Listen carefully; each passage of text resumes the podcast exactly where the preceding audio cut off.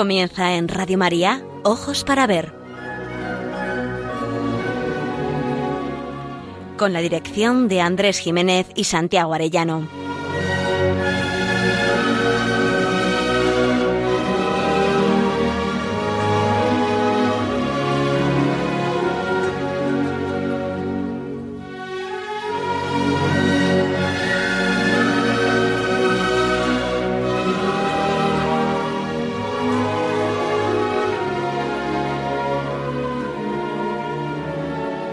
Amigos, muy buenos días. Les saludamos una vez más desde Pamplona, donde realizamos esta edición de Ojos para Ver el primer y tercer martes de cada mes. Les habla Andrés Jiménez y me acompaña Miguel Ángel Irigaray, quien además se encuentra a los mandos como técnico de sonido. En el programa de hoy hablaremos del tiempo, pero no del atmosférico, ese del que hablamos en el ascensor cuando no nos queda más remedio y no tenemos nada que decir. Hablamos del tiempo en el que discurre nuestra vida. ¿No es así, Miguel Ángel? Muy buenos días. Muy buenos días, Andrés. Muy buenos días, oyentes de Radio María. Así es, y como suele decirse, hay un tiempo para cada cosa, por lo que es bueno dedicarse a cada cosa a su debido tiempo, centrando en ello la atención. Cuando esto se produce, la actividad es placentera y motivadora. Algunos psicólogos actuales hablan de un estado especialmente grato y eficaz que en inglés denominan flow, de fluir, para referirse a la concentración gustosa en una actividad ordenada. Desde el punto de vista espiritual, no son los arrebatos los que forjan a un santo, sino la tranquila constancia en la generosidad y el cumplimiento de los deberes habituales o extraordinarios lo cual es fruto de la disciplina del momento presente vivido con sentido. Porque eh, la santidad no consiste en acciones extraordinarias, sino que se levanta poniendo el ladrillo de cada segundo vivido con amor. Y de eso se trata, de aprender a vivir nuestro presente, nuestro tiempo, de aprender a mirar para aprender a vivir. Empezamos.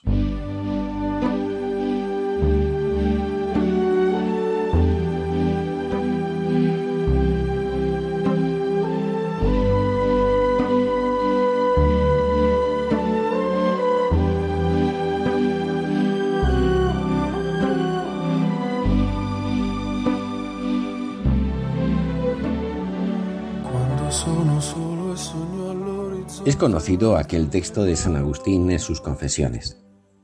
¿Qué es, pues, el tiempo? ¿Quién podrá explicar esto fácil y brevemente? ¿Quién podrá comprenderlo con el pensamiento para hablar luego de él? Y sin embargo, ¿qué cosa más familiar y conocida mentamos en nuestras conversaciones que el tiempo? ¿Qué es, pues, el tiempo? Si nadie me lo pregunta, lo sé. Pero si quiero explicárselo al que me lo pregunta, no lo sé.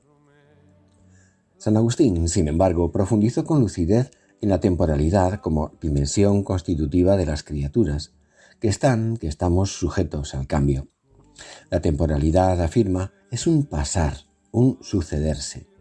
Se manifiesta distendiéndose en tres momentos como futuro, lo que todavía no es, como pasado, lo que ya no es, y como presente, el tenue y misterioso filo entre el futuro y el pasado, entre lo que todavía no es y lo que ya no es. El presente es un estado que no permanece, un devenir o pasar irretenible entre esas dos nadas, lo que no es aún el futuro y lo que ya no es el pasado. El nuestro es un ser en la temporalidad, un fluir, ser dejando de ser, explica el santo de Hipona. De este modo, se advierte claramente lo precario, fugaz y limitado de nuestra existencia. Sin embargo, aunque sujeto a la condición de criatura sumida en el tiempo, en el hombre, imagen de Dios, que posee memoria, entendimiento y voluntad, se da una cierta elevación. Puede trascender de algún modo ese fluir del tiempo con su conciencia. Con la memoria podemos hacer presente algo del pasado, y con la expectación, la esperanza, anticipar de algún modo el futuro en nuestro presente. Podemos traerlos en parte a nuestro fugaz presente efímero pero intenso, precario pero real. Las cosas de este mundo son pasajeras, su ser es pasar, ser dejando de ser al mismo tiempo, como decíamos antes. Pero en Dios, añade San Agustín, no hay tiempo. Él es permanencia, es un presente que no pasa. Es eternidad, plenitud de ser.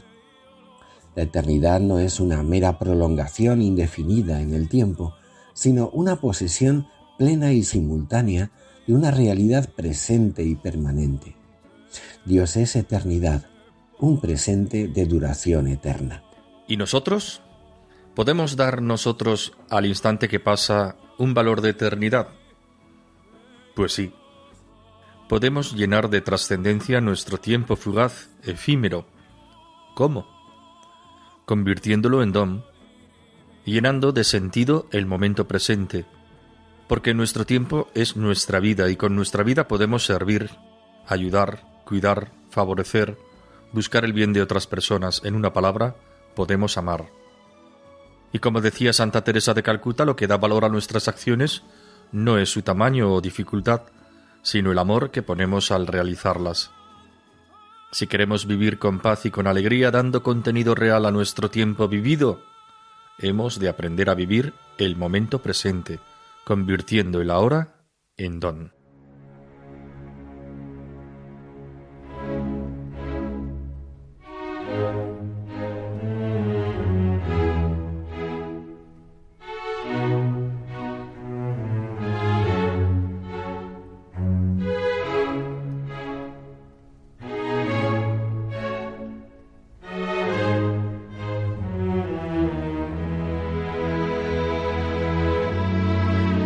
Para ver, el don de la belleza.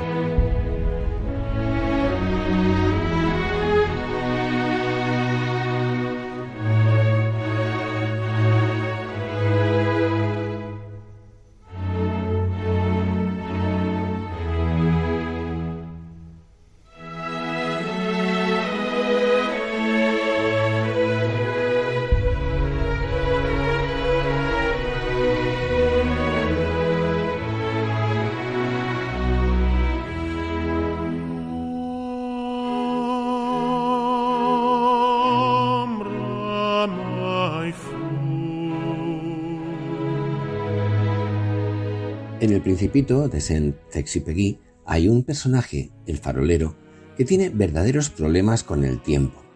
Se le escapa a toda velocidad, discurre cada vez más deprisa y su actividad se convierte en activismo agotador. Vive para trabajar y su actividad se convierte en una cadena asfixiante porque solo la soporta. No tiene verdadero sentido. Trabaja para trabajar. Es la consigna, dice. El amor, el querer y procurar el bien para alguien, proporciona el verdadero valor de las cosas y de las personas, y también confiere sentido al trabajo y al tiempo al convertirlos en don. Eso es lo que faltaba en la vida del farolero, aunque de él diría el principito, es el único que no me parece ridículo, porque se ocupa de una cosa ajena a sí mismo. Es el único de quien pude haberme hecho amigo, pero dedicado a un trabajo cuyo verdadero valor desconocía, sin haber descubierto que el sentido último del trabajo está en el amor y en el servicio a las personas, el farolero se ve asfixiado y encapsulado en su soledad. Su amigo el zorro le revelará al principito que lo que hace más importante a tu rosa es el tiempo que tú has perdido con ella. Los hombres han olvidado esta verdad, dijo el zorro, pero tú no debes olvidarla. Eres responsable para siempre de lo que has domesticado. Eres responsable de tu rosa. Por eso, dice el zorro, eso que es lo esencial solo se ve bien con el corazón. Hemos de aprender a tener ojos para ver lo esencial, ojos para comprender. El tiempo que dedicamos a las personas, en nuestro trabajo o con nuestra compañía, con nuestros conocimientos o nuestro servicio, es lo que da lugar a un vínculo con ellas que las convierte en únicas, en valiosas para nosotros. Más allá de la apariencia externa, Se descubre así la belleza interior y el valor magnífico de la persona amada, para la cual es nuestro tiempo y nuestra vida. Quien ha comprendido el valor del tiempo que se entrega para el bien de aquellos a quienes se ama, descubre que el tiempo es vida. Y quien dedica, quien da su tiempo y su vida a otro por amor, ama. Y entonces este amor da sentido a todas las cosas. Si me domesticas, le había dicho el zorro al principito, mi vida se llenará de sol. Pero por desgracia, ignoramos a menudo el valor del tiempo que dedicamos a otros. A veces, escribía Víctor Frankel, se tiene la impresión de que algunas personas caminan cada vez más y más deprisa con el fin de no plantearse si van en realidad a alguna parte. Fascinados por la eficiencia acerca de los medios, hemos olvidado cuáles son los fines que de verdad merecen la pena en la vida. En realidad, añade Frankel, no perseguimos nada. No tenemos tiempo para contemplar, para pensar, para apreciar el valor de los otros y para ponernos en su lugar. Tiempo y paciencia. Los hombres, afirma también en Zorro en el Principito, ya no tienen tiempo de conocer nada, Compran cosas hechas a los mercaderes, pero como no existen mercaderes de amigos, los hombres ya no tienen amigos. Si quieres un amigo, domestícame, le dirá al príncipe. ¿Qué hay que hacer? preguntó el principito. Hay que ser muy paciente, y la paciencia es tiempo.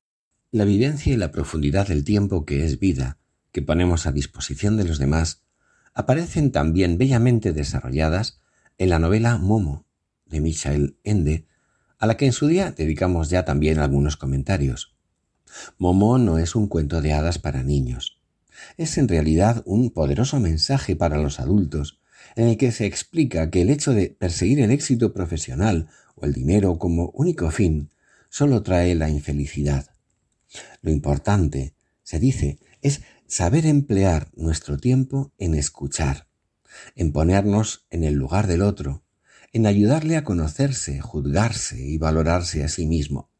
Se trata de ayudarle a desarrollar lo mejor de sí. Amar de verdad implica atender, comprender, aceptar y valorar.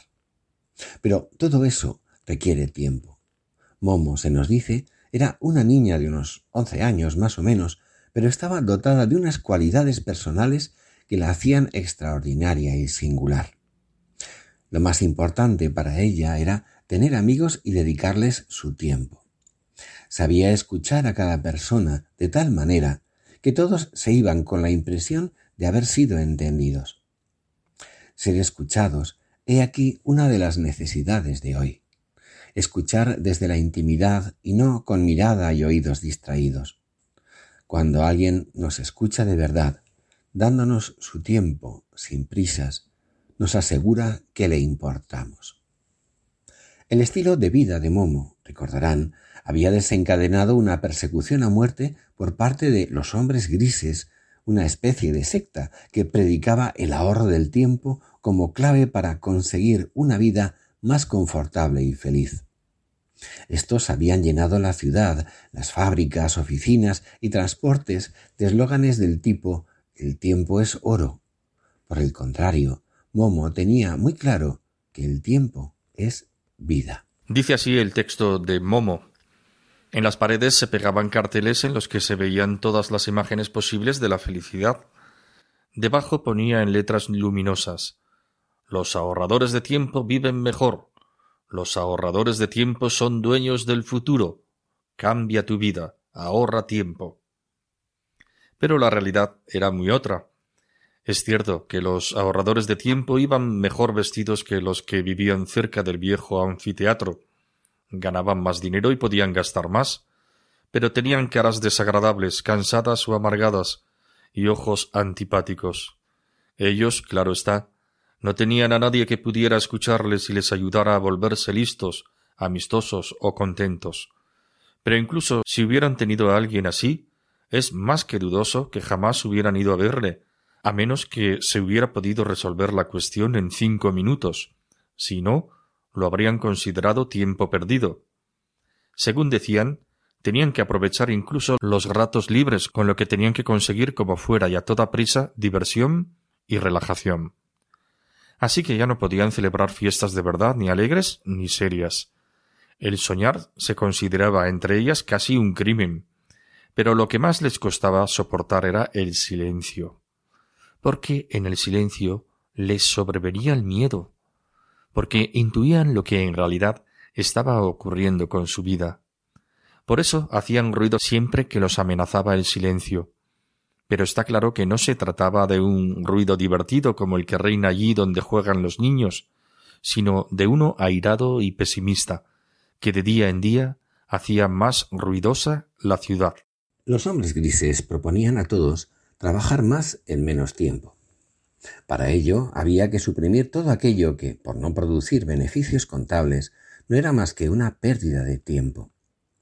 Y así, toda actividad humanitaria, toda afición dirigida simplemente a cultivar y disfrutar de la belleza, se convertía en derroche inútil y por ello había que suprimirla, a una costa del estrés, del vacío existencial y de una corrosiva y amarga tristeza. Michel Ende nos muestra una radiografía de una enfermedad hoy común. Correr.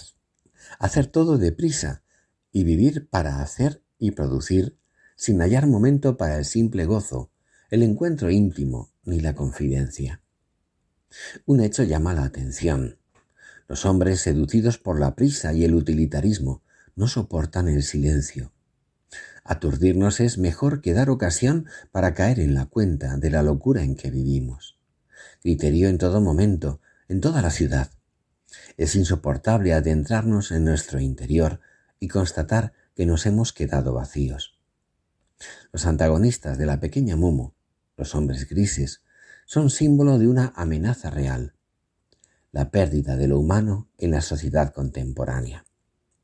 Estos fantasmas cenicientos viven del tiempo ahorrado de los hombres, tiempo quitado a la familia, a los amigos, a la vida, y dedicado completamente a la efectividad de un trabajo rápido, extenuante e impersonal. Ya nadie tiene tiempo para nadie. Nadie, escribe Ende, nadie quería darse cuenta de que su vida se volvía cada vez más pobre, más monótona y más fría. Se dice que el tiempo es oro, pero se nos olvida cada vez más que sobre todo el tiempo es vida y que la vida reside en el corazón. El tiempo cobra verdadero valor dándolo, Ahorrándolo, como sugieren los tentadores sin alma, la vida se apaga y el tiempo se destruye, convirtiéndose en tiempo muerto. Llevados por la tentadora propaganda difundida a gran escala por los hombres grises, los humanos empiezan a desvivirse por nada en realidad. Solo piensan en acaparar su tiempo para sí mismos, y entonces es cuando de verdad lo pierden. La ciudad se llena de edificios de hormigón tristes y feos, todos semejantes. No son casas, son almacenes de gente, dirá Nicola, el amigo albañil de Momo. Se multiplican los depósitos para niños para que aprendan a hacer cosas útiles para el futuro y dejan de jugar.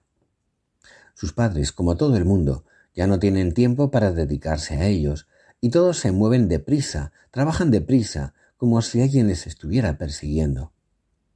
En esta nueva sociedad, dominada por los hombres grises, ya no hay tiempo que perder, tiempo y vida para dedicarlos a los que nos importan.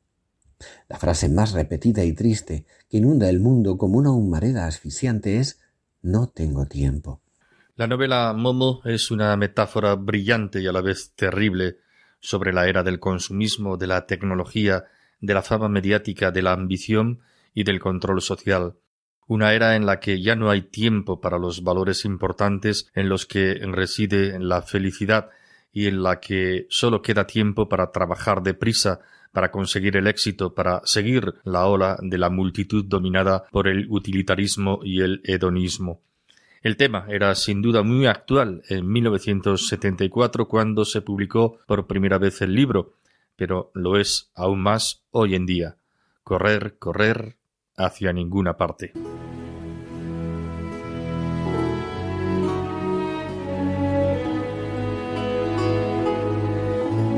Aprender a mirar. Ojos para ver. Radio María.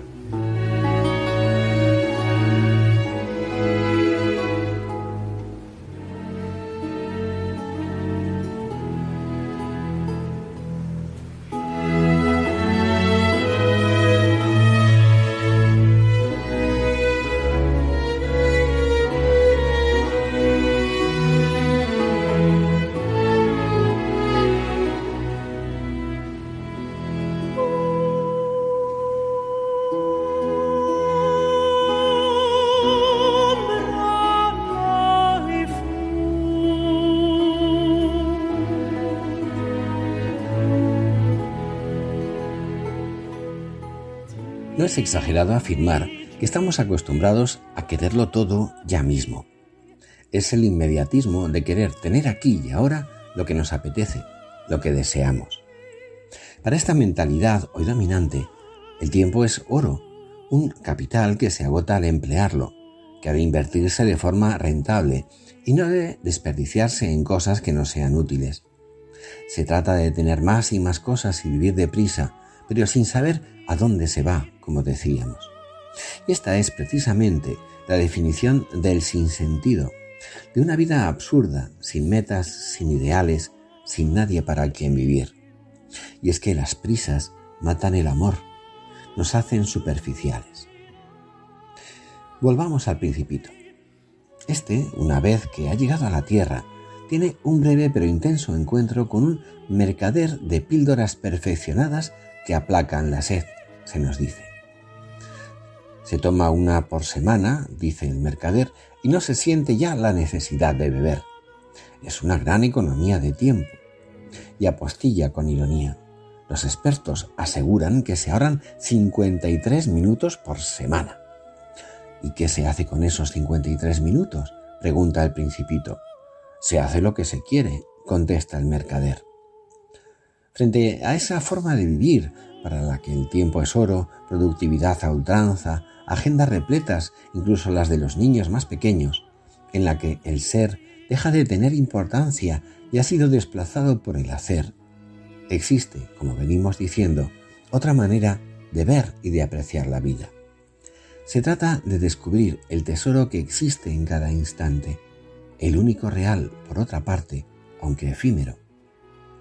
Saber viene etimológicamente de saborear, de pararse a apreciar el sabor, la belleza y la singularidad de cada cosa, de cada momento y de cada persona, de dedicarle atención, de dejarla ser lo que es y captar su trascendencia como una nota necesaria y única en la gran sinfonía de la creación.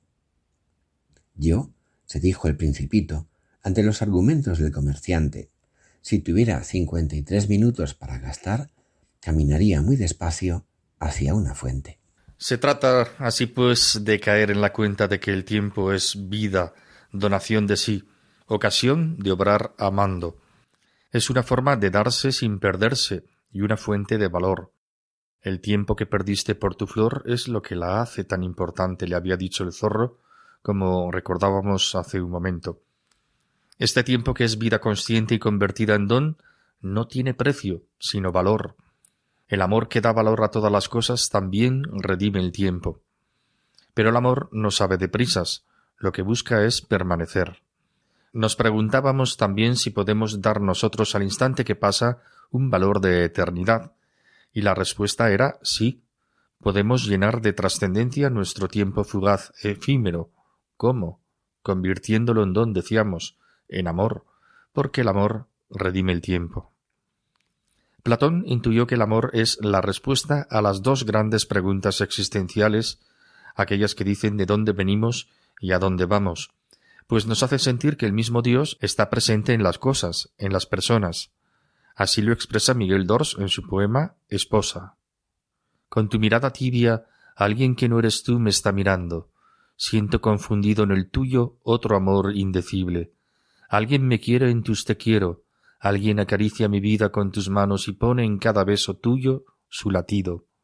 Alguien que está fuera del tiempo, siempre detrás del invisible umbral del aire.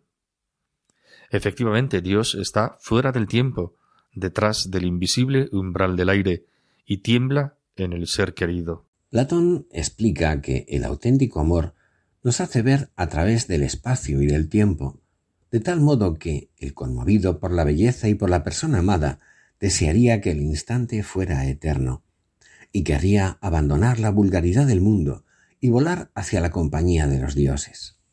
Por eso los dioses llaman a Eros el que proporciona alas. El amor verdadero, más aún el ágape, el amor de entrega, que Eros, el amor de posesión, nos hace experimentar lo eterno, lo que no pasa, lo que el tiempo no arruinará, porque, como dice San Pablo, no pasa nunca. Hay muchas cosas que cuando las damos las perdemos. Es el caso de las realidades materiales. Si le doy un sombrero a un amigo, me quedo sin él. Si doy algo de dinero, lo pierdo. Pero es el caso que hay otras cosas que no se pierden cuando se dan. Al contrario, al darlas, crecen en nosotros y nos hacen crecer a nosotros mismos. Nos enriquecen, pero ya no materialmente. Un caso claro es el amor de amistad. Cuanta más amistad brindo a alguien, más crece en mí mi capacidad de amar, más grande y valiosa es mi amistad.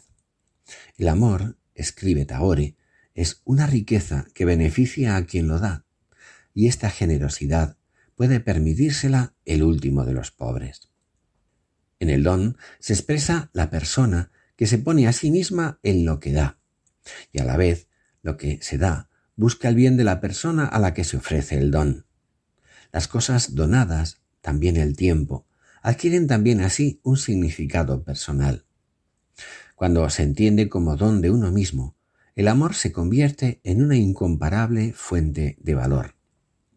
Pero hablamos del verdadero y más profundo amor, el amor de donación, mucho más profundo que el mero amor sensible, limitado a los altibajos del tiempo y de las circunstancias. Un simple me gusta o me gustas, me apetece, me hace sentir, no pueden cimentar un amor profundo, porque no poseen consistencia. ¿Acaso podemos prometerle a alguien siempre me vas a gustar? Enamorados que sienten despertar arrebatos de pasión, que gozan y sufren sus emociones, dejan de experimentar el mismo atractivo y los mismos sentimientos en un momento dado o con el paso del tiempo. Ya no sentimos lo mismo, no es como al principio. Porque, en rigor, esto no depende de nosotros, no está en nuestra mano y no podemos garantizarlo siempre. El enamoramiento sí es un amor de deseo y es, puede ser, el comienzo de algo que tiene que ser mucho más grande, el amor de entrega, el que busca el bien de la persona amada, ese amor que busca hacerse compromiso. Y de ese amor sí podemos responder. El amor que es don es tarea de la voluntad, aunque el sentimiento ayude a veces. Es un querer, un querer el bien para el otro, que impulsa a darle lo más valioso que poseemos, nosotros mismos. Es un amor de entrega, eso que el filósofo danés Kierkegaard definía como un solo a ti, con todas las fuerzas de mi ser y para siempre.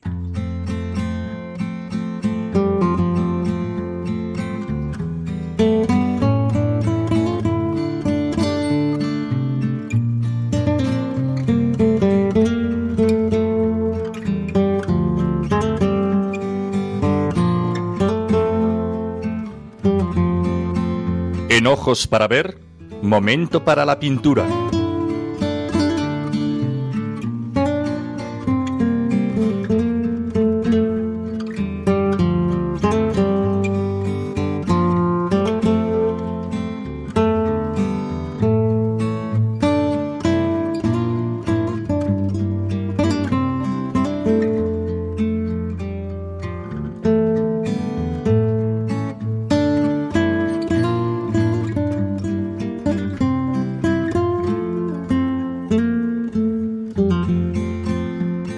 Vamos a referirnos ahora a un cuadro que lleva por título Coged rosas mientras podáis, realizado por el británico John William Waterhouse, quien vivió entre 1849 y 1917 y pintó este cuadro el año 1909.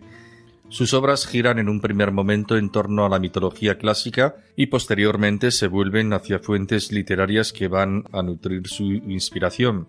Este es el caso del cuadro que nos ocupa. Coge las rosas, muchacha, mientras está fresca tu juventud, pero no olvides que así se desliza también tu vida, reza un poema del autor latino Ausonio. Es este uno de los temas o tópicos que en el Renacimiento, el Barroco y en tiempos más recientes, con uno u otro acento, se han repetido hasta la saciedad.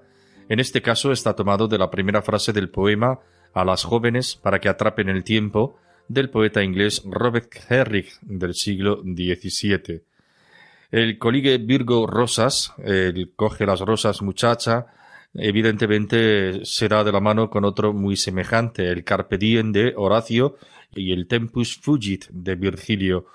Todos ellos muestran la preocupación por lo efímero de las satisfacciones y cualidades que esta vida nos brinda, si bien, en lugar de mirar más allá hacia las cosas que no pasan, urgen a aprovechar el presente sin dilación y después, como diría el castizo, que nos quiten lo bailao. Es, por ejemplo, la postura hedonista que prefiere el placer de hoy a la felicidad permanente, sustituyendo la intensidad al valor de lo que no pasa y es para siempre.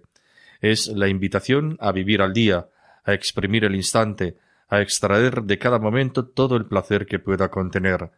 El primer programa hedonista lo encontramos en boca del sofista Calicles, siglo V antes de Cristo, y decía así el que quiera vivir bien debe dejar que sus deseos alcancen la mayor intensidad, y no reprimirlos, sino poner todo su valor e inteligencia en satisfacerlos y saciarlos por grandes que sean. ¿Por qué coger el día? Porque la vida es corta y el tiempo huye de nuestras manos. El propio Horacio, muerto el año ocho antes de Cristo, se lamenta de la fugacidad del tiempo que se nos escapa sin remedio. Filtra tus vinos, y ya que la vida es corta, ajusta esperanza larga. Mientras hablamos, el tiempo celoso huyó. Atiende al día siguiente, carpe diem, y no te fíes lo más mínimo del porvenir, escribía. Y como las satisfacciones se desvanecen, lo que queda es el vacío, del que se busca escapar, corriendo frenéticamente detrás de nuevos estímulos agradables, y así hasta que el cuerpo y el alma digan basta. Lo peor del hedonismo es que no reconoce más valor a las cosas que la mera satisfacción del propio deseo, el cual, a su vez, depende de la apetencia del momento, del capricho, del atractivo de todo aquello que se presenta revestido de estímulos seductores, de ciertos estados de ánimo que buscan compensaciones agradables. Y esto que hace casi imposible el dominio de uno mismo, no es sino una forma más o menos sutil de esclavitud o de mediocridad. El propio Horacio resumió su juventud admitiendo que fue un puerco de la piara de Epicuro, el fundador de la más famosa escuela hedonista en tiempos del helenismo. Pero volvamos a nuestro cuadro de hoy. Las obras de Waterhouse, decíamos, están repletas de deidades griegas y romanas. El artista cuenta, a su modo, escenas concretas de los personajes mitológicos muchas de ellas extraídas de poetas y literatos de la antigüedad. La suya es una pintura elegante, apolínea, clásica en todos los aspectos. El dibujo es nítido y realista, el color luminoso. Sus personajes son bellos, son casi siempre personajes femeninos. Así ocurre en este Coged las rosas mientras podáis. En primer término, dos mujeres jóvenes vestidas con túnicas de estilo clásico, sus pies descalzos y el pelo recogido, se inclinan hacia un suelo alfombrado de verdor y abundantes florecillas, que recogen para guardarlas junto a su seno. Un riachuelo atraviesa alegre la campiña en horizontal y al fluir nos deja un guiño alusivo al título del cuadro. En la parte superior, al fondo, se distinguen otras dos jóvenes entre los árboles realizando la misma operación. El ambiente campestre, rematado por un cielo azul claro que casi ocultan las frondosas copas de los árboles, nos habla de la primavera. Todo es juventud, verdor, esplendor, belleza, frescura. La escena retiene el momento, pero el título anuncia lo, lo irremediable, ese mientras podáis, que parece abocado al sucederse de las estaciones y a la cortedad de la vida humana.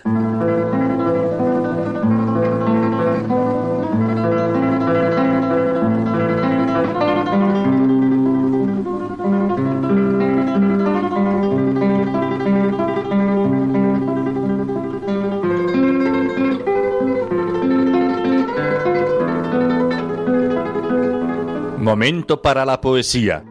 Ojos para ver. Radio María.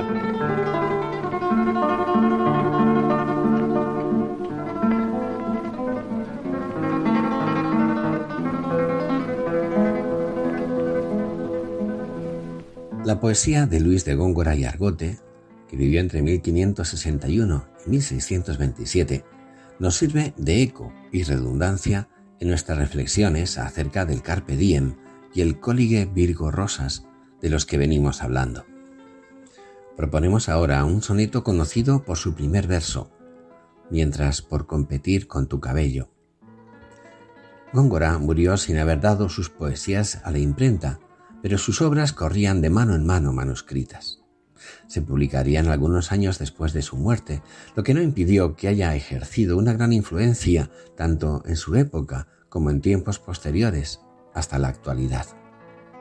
Ya en el esplendor del Renacimiento, Garcilaso había escrito los conocidos versos Coged de vuestra alegre primavera el dulce fruto antes que el tiempo airado cubra de nieve la hermosa cumbre. Marchitará la rosa el viento helado, todo lo mudará a la edad ligera por no hacer mudanza en su costumbre. En la misma línea en la que hemos glosado también el cuadro de Waterhouse, el soneto de Góngora, tomando como imagen la belleza de una mujer joven, se refiere a la brevedad de la vida terrena y la apariencia engañosa de la belleza y frescura de las cosas, invitando a aprovechar los deleites de la belleza y la juventud antes de que la vejez y la muerte implacable y veloz con su contundencia lo hagan ya imposible.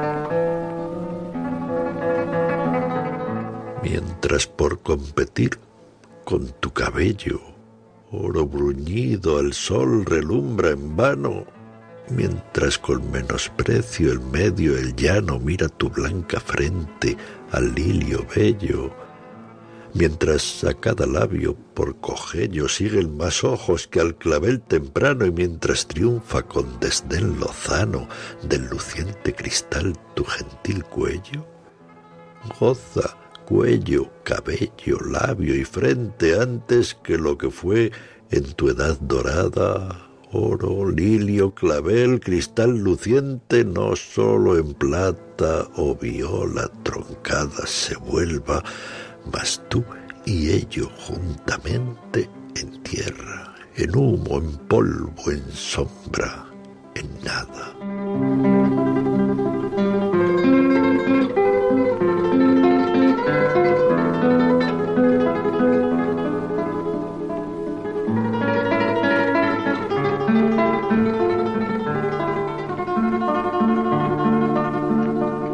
Exalta en los dos primeros cuartetos el presente, describiendo la belleza de la juventud de la mujer, en la que destaca la alusión al dorado cabello, la frente blanca, los rojos labios o el esbelto cuello, que sobrepujan a la naturaleza en su máximo esplendor, el oro bruñido al sol, el lirio bello, el clavel temprano, el cristal luciente. Pero en los dos tercetos finales, exhorta al goce ante la implacable inminencia del tiempo que vuelve todo decadente, convirtiendo el dorado en plata, el color en tronchada violeta, para concluir con el contundente verso final, la conversión del ser humano y de su vencido esplendor en tierra, en humo, en polvo, en sombra, en nada. La fugacidad de la vida solo puede ser afrontada con el efímero aprovechamiento del tiempo, se nos dice, impotente al fin ante la contundencia arrasadora del pasar, de la decrepitud y la muerte inevitables. Ante la morada corporal que se desvanece, sin embargo, no exhorta a poner esperanza y amores en lo eterno, la vida del alma y el amor divino, y se queda en la mera advertencia, como en aquel romance del mismo Góngora, titulado Que se nos va la Pascua, mozas, en el que escribe de manera más contenida. No os dejéis lisonjear de la juventud lozana, porque de caducas flores teje el tiempo las guirnaldas.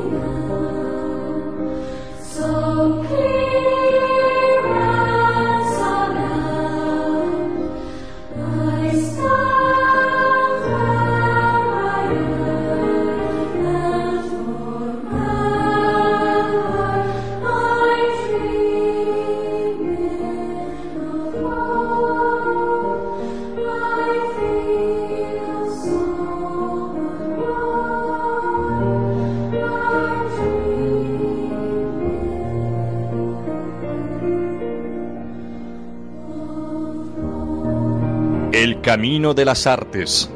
Ojos para ver.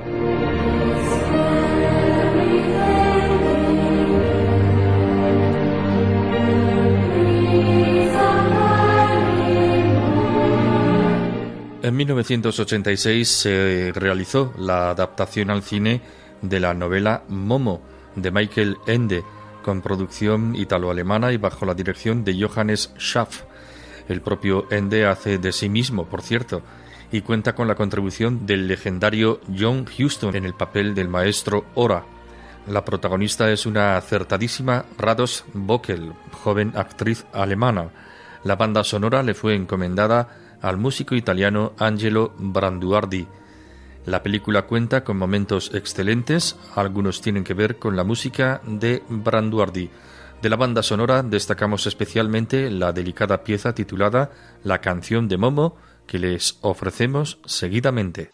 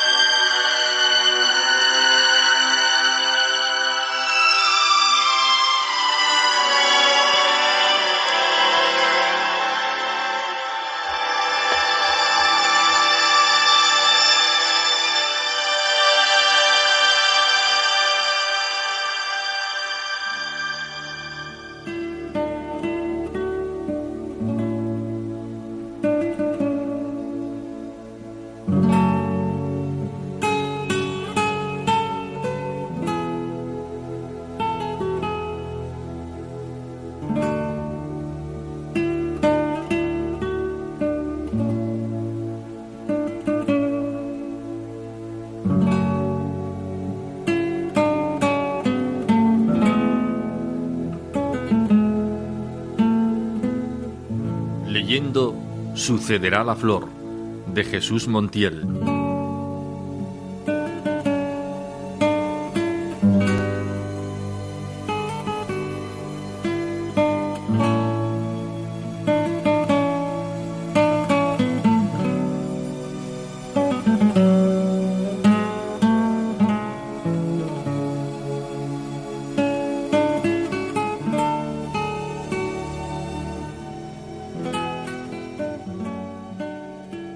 Capítulo del libro de Jesús Montiel que venimos glosando en estos programas lleva por título Un tiempo patas arriba. es precisamente una reflexión acerca de la diferente percepción del tiempo y de tantas cosas que éste acompasa, a la luz de una enfermedad como la de su hijo pequeño, seriamente apremiada por una muerte indiscutible. Ha sido esta la sugerencia que nos ha servido para el tema de todo el programa de hoy, en torno al tiempo humano y su vivencia. Un tiempo que es vida y una vida que es tiempo.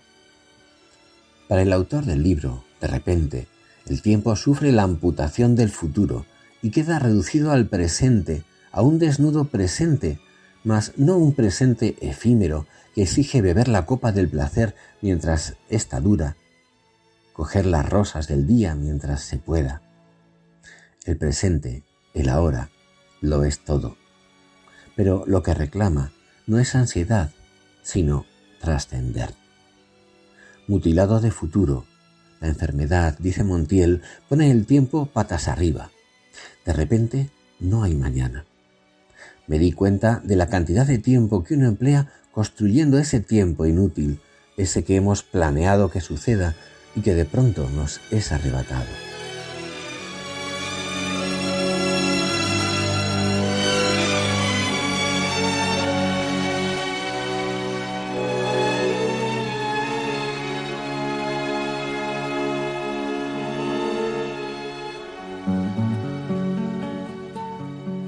Ahora sé que solo existe lo que está sucediendo.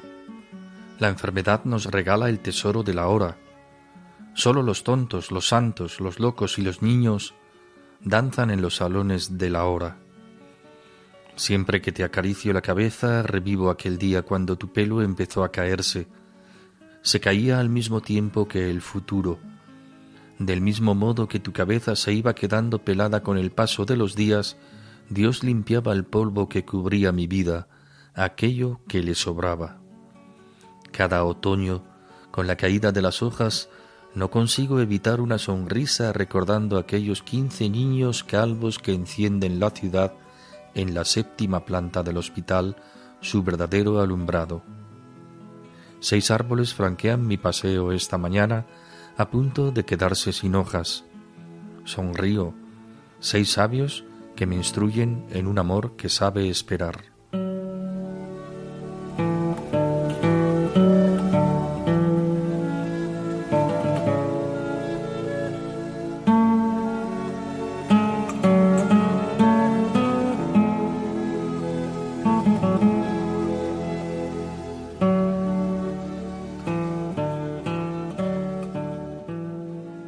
Ante el presente del dolor irremediable, aquí y ahora, Solo se puede callar y tragarlo, aceptarlo en fe desnuda y confiar y llorar, o sonreír si se puede, y amar. Amigos y familiares procuraban aliviar el doloroso pero real presente a la familia, augurando de manera impostada un verás cómo acaba bien y todo se queda en un susto. Pero sus frases, escribe Montiel, no servían para nada se quedaban en la orilla de mi dolor, nos aseguraban un futuro mejor, nos movían de la hora. La verdadera ayuda, concluye, hubiera sido un visitante que, sentándose a mi lado, te adorase, le dice a su hijo, como hacen los monjes delante de los iconos. Lo mismo el capellán del hospital, torpemente, pródigo en palabras y palabras, frases de manual, escribe Montiel, con las que intentaba disfrazar su propio horror. Me dijo que yo debía ser fuerte. No te escandalices, pero tuve ganas de echarlo. No puede exigirnos algo tan inhumano, permanecer incólumes. Que Dios es ese que nos pone un corazón de carne y luego nos pide una piedra. Otro día, de noche, yo dormía a tu lado. Lloraba a moco tendido. Aprovechaba la oscuridad para desahogarme. Esa noche me abrazaste. No estabas dormido. Me dijiste te quiero y me besaste.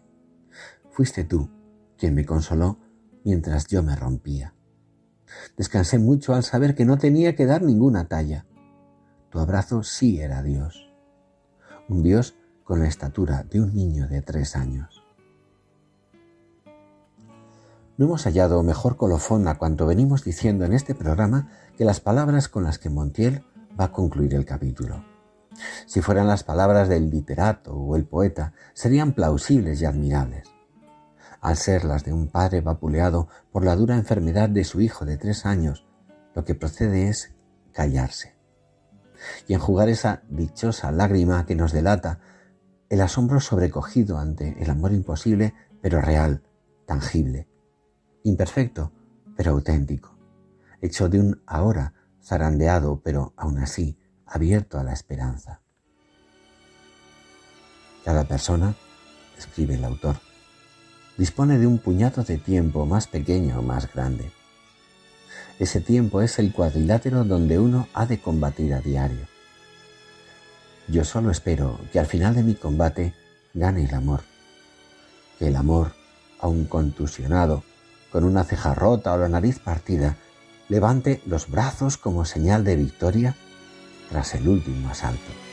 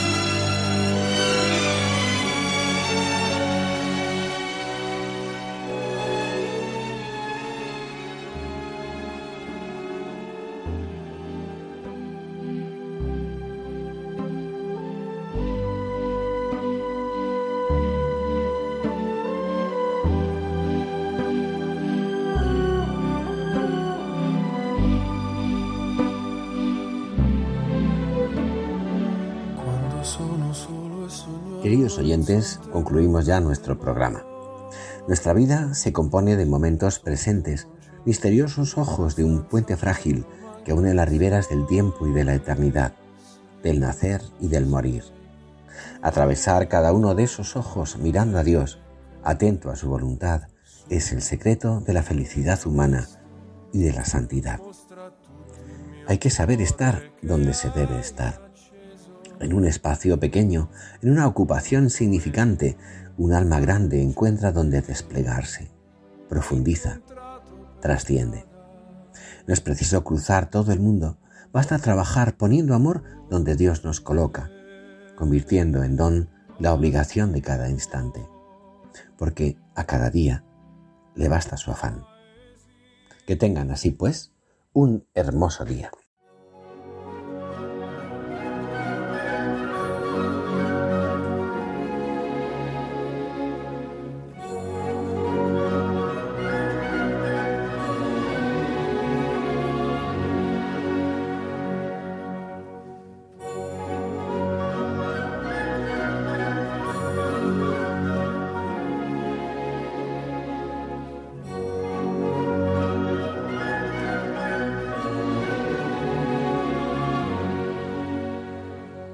Finaliza en Radio María, Ojos para Ver.